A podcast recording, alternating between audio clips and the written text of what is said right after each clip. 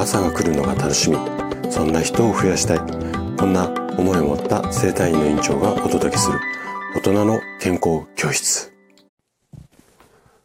おはようございます。高田です。皆さんどんな朝をお迎えですか？今朝もね元気で心地よい。そんな朝だったら嬉しいです。さて今日もね自律神経と睡眠の話、こちらのシリーズをお届けしていこうかなというふうに思うんですが、今日は私からのお話というよりも、ちょっとね、レターをいただきましたので、こちらにね、あの、回答する、こんな配信をさせていただこうかなと思っています。で、えっと、今もお話した通り、この自律神経と睡眠のお話のシリーズを、えっとね、今月ぐらいですかね、12月ぐらいからお届けしているんですが、放送を聞いた方からこんな質問をレターでいただきました。通勤も運動をしていることになりますか？うん。で、えっと、私の生体院に来院される患者さんからも、運動に関して、この、うん、通勤も運動に含めていいですか？みたいなお話っていうか質問ね、よくいただくので、今回はちょっと声でね、あの、返信をしていきたいというふうに思っています。ぜひね、ちょっと今日長めの配信になると思うんですが、最後まで楽しんで聞いていただけると嬉しいです。じゃあ、早速ここから本題に入ってきます。じゃあね、まずはいただいたレターから読んでいきますね。えー、いつも拝聴させていただいてます。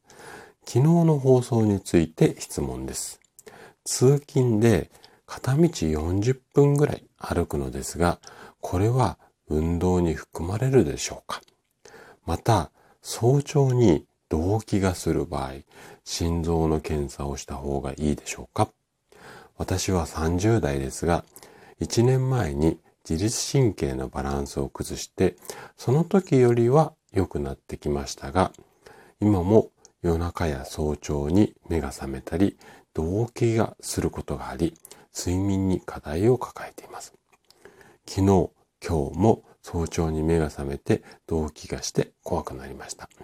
ご多忙とは存じますが、何かアドバイスをいただければ幸いです。このようなお悩みのご相談です。まずはね、あの、レターをいただいてありがとうございます。今回ね、このご質問、うん、レターの、まあ、内容をちょっとだけ整理をさせていただくと、まずその片道40分の、まあ、歩いてる。これの通勤が運動になるのかっていうご質問と、あとは今出ている症状に対して心臓の検査をした方がいいのか。大きく分けるとこの2つのご質問があると思いますので、それぞれについてね、お答えをしていきます。で、これからね、えっ、ー、と、質問に、えー、私なりの返答ということでお答えをさせていただくんですが、まあ、毎回毎回の説明になって恐縮なんですけども、あの、詳しい検査だとか、あとは問診を行った上で、えっ、ー、と、アドバイスをさせていただくわけではありません。いただいたレターの中の情報だけのお話になりますので、いいわゆるその私の経験と勘によるものが非常に多い内容のアドバイスになります。なので、もしかしたらね、言ってることとか対策が合わないケースもあるかもしれないので、お話を聞いていただいて、実際にちょっとね、何か改善するようなことがあったら、試していただいて、で、体の反応を見ながら、で、えっ、ー、と、ケースによってはね、お医者さんと相談しながら、えっ、ー、と、対応していただけると嬉しいです。じゃあね、まず一つ目の質問からお答えをしていきます。えー、運動あ、通勤は運動になるのかっていうところなんですけれども、最初にね、この結論からお話をすると、通勤も十分な運動になります。なるんですが、ちょっとね、注意点もあるので、その点を考慮して、まあ、運動として捉えて、こう、うん、体調を改善していっていただけるかな、いただけるといいかなというふうに思います。じゃあ何に注意すればいいのっていうところなんですが、このね、注意点、ポイントは3つほどあるので、1つずつこう、う解説をしていきます。まず1つ目のこう注意点というかポイントなんですけれども、この通勤イコール運動というところが、自律神経に影響を与える運動っていうふうに捉えると、若干ね、その効果っていうのは低い可能性があります。うん、運動効率としては40分も歩くので、かなり効率は高いと思うんですが、その運動をしたことによって自律神経が整いやすくなる。ここの効果に関しては若干低いんじゃないのかなっていうふうには思います。じゃあなんでそんな風に思えるのかっていうと、まず通勤中のこの40分くらい歩くっていうのは、もうお尻が決まった状態、要は9時とか10時とか、うん、までに会社に着かなきゃいけないっていう、要はお尻が決まった状態の中で、よいしょよいしょって歩いてる。まあ、これが運動なんですよね。なので、気持ち的にはね、ちょっと緊張した状態で運動をすることになるので、もしかしたら交感神経が優位のまま足だけが動いている。こんな状態になっている可能性があるんですよ。で、ウォーキングで自律神経を整えるような、まあ、効果がある運動っていうと、ゆっくり大股で歩きながら、周りの景色なんかも楽しみながら、心地よさを感じて歩く。こうすることで、副交感神経が優位になって、運動によって血流も良くなって、自律神経が整いやすくなるっていう感じなんですよね。なので、イメージとするとね、例えば休日の日に、うん、公園の近くで緑を楽しみながらとか、あとはお友達もしくは奥さんなんかとおしゃべりを楽しみながらするウォーキング。これは自律神経を整える運動としてはもう丸もしくは二重丸なるんですが、例えばね、通勤途中の、うんと、歩くこと、まあ私もそうなんですけども、例えば、じゃあこの後会社に着いたらあれやってこれやってって、もしかしたら頭の中で考えて、うんと歩いてるかもしれないです。ちょっと状況よくわからないので。なので、どっちかっていうと、ちょっとこう、リラックスっていうよりも、半分、こう、リラックス、半分はちょっと緊張しているみたいな感じになる可能性があるので、うんと自律神経に影響を与える運動となると、ちょっと三角印かなっていうのが、まあ、個人的な感想っていうか考えですね。まずこれが一つ目のポイントなので、なので、できるだけもうその時間は、とにかく例えば仕事のことを考えないように歩いてみましょうとか、なんかそれなりな工夫があるといいのかなというふうに思います。はい。じゃあ今度二つ目のポイント。二つ目のポイントは、通勤時に歩かれるということなので、その、まあ、環境によっては自律神経に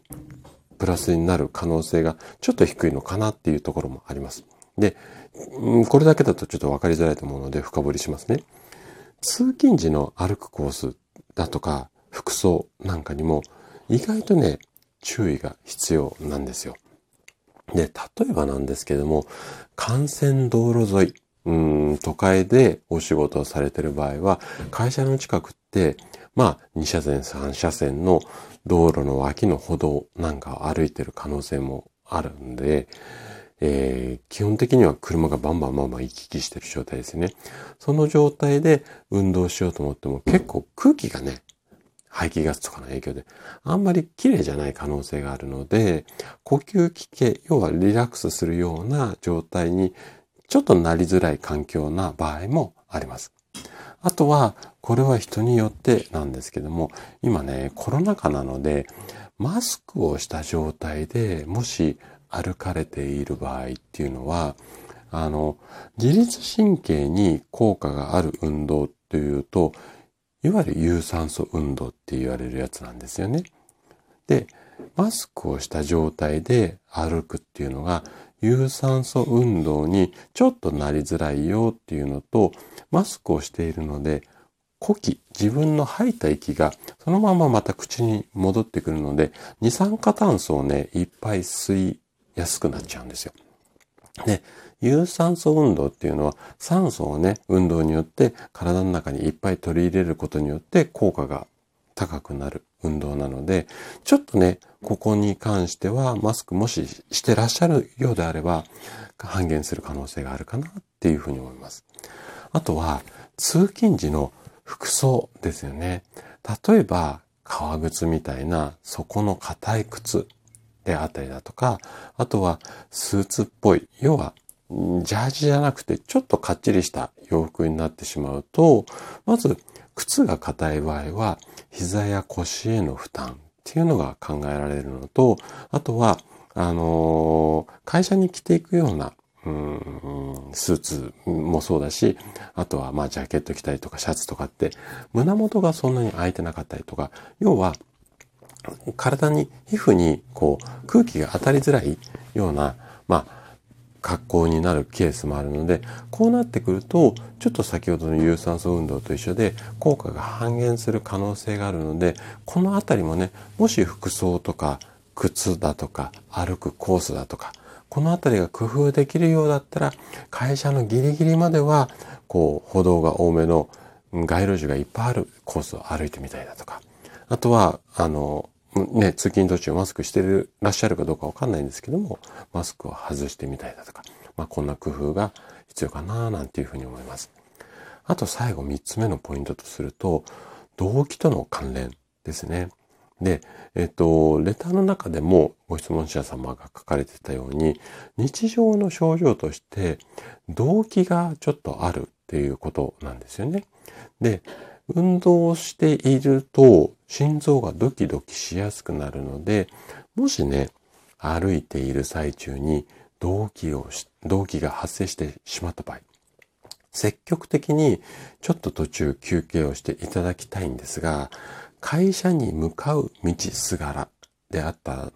りすると、やっぱり何時に着かなきゃいけないっていう時間の制約があるので、休まず歩いてしまう。こんなケースもあるかなというふうに思うので、ここはちょっとポイントとして注意が必要かなと思ってお話をさせていただきました。で、以上ね、3つの注意点なんですが、ちょっとね、ごめんなさいね、デメリット的なことが多くなってしまったんですけども、通勤で歩くことが悪いっていうことではありません。で、むしろ積極的に歩いてほしいんですけれども、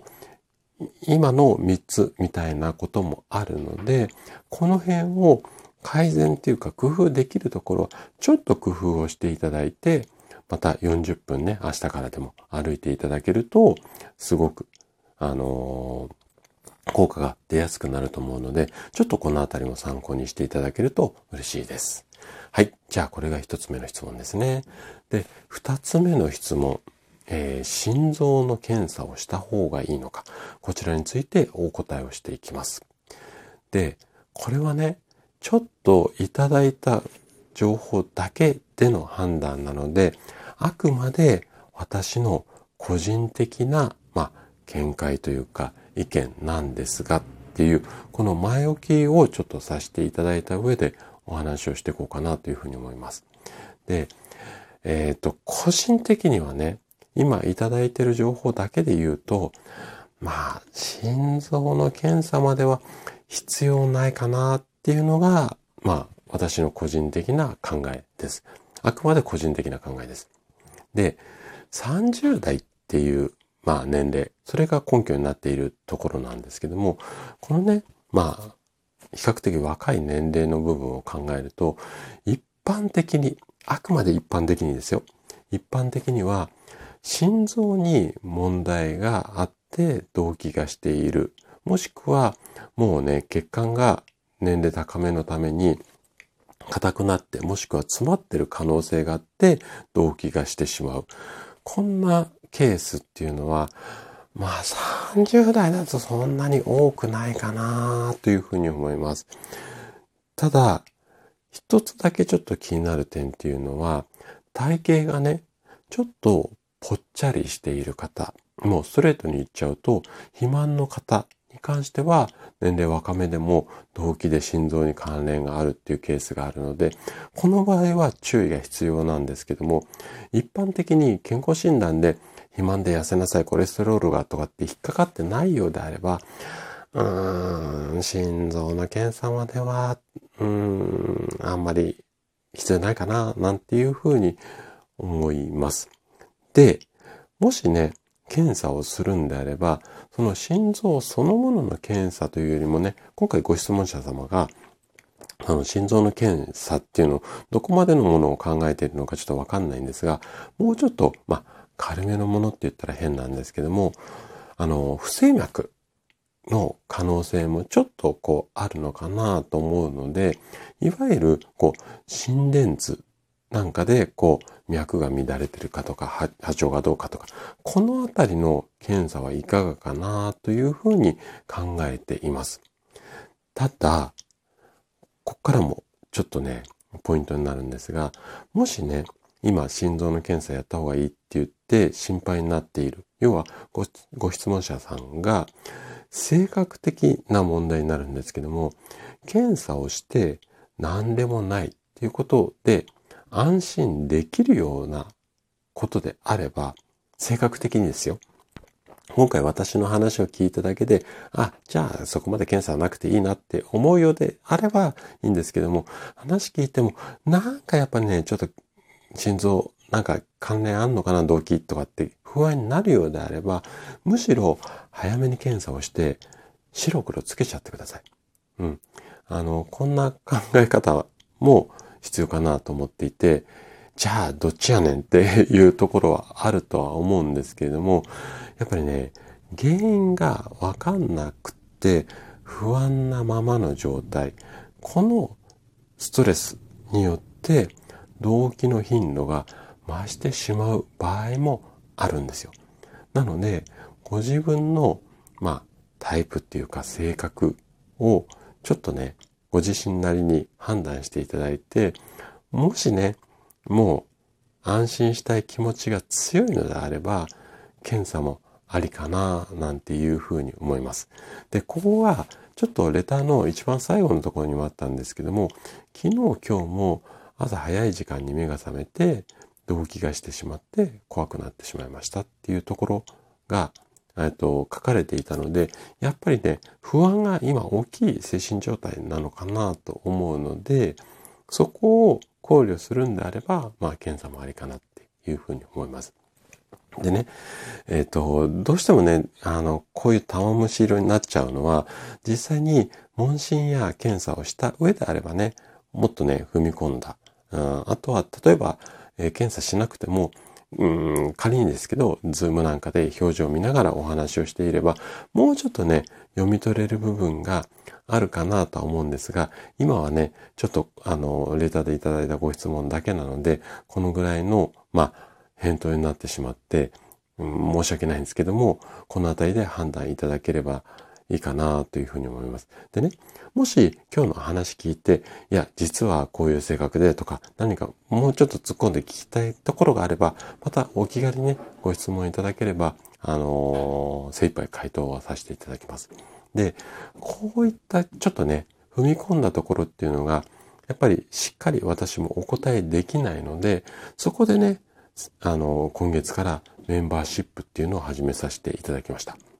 で、メンバーシップの中でご参加いただいたメンバーの方へのご質問であれば、いただいたご質問であれば、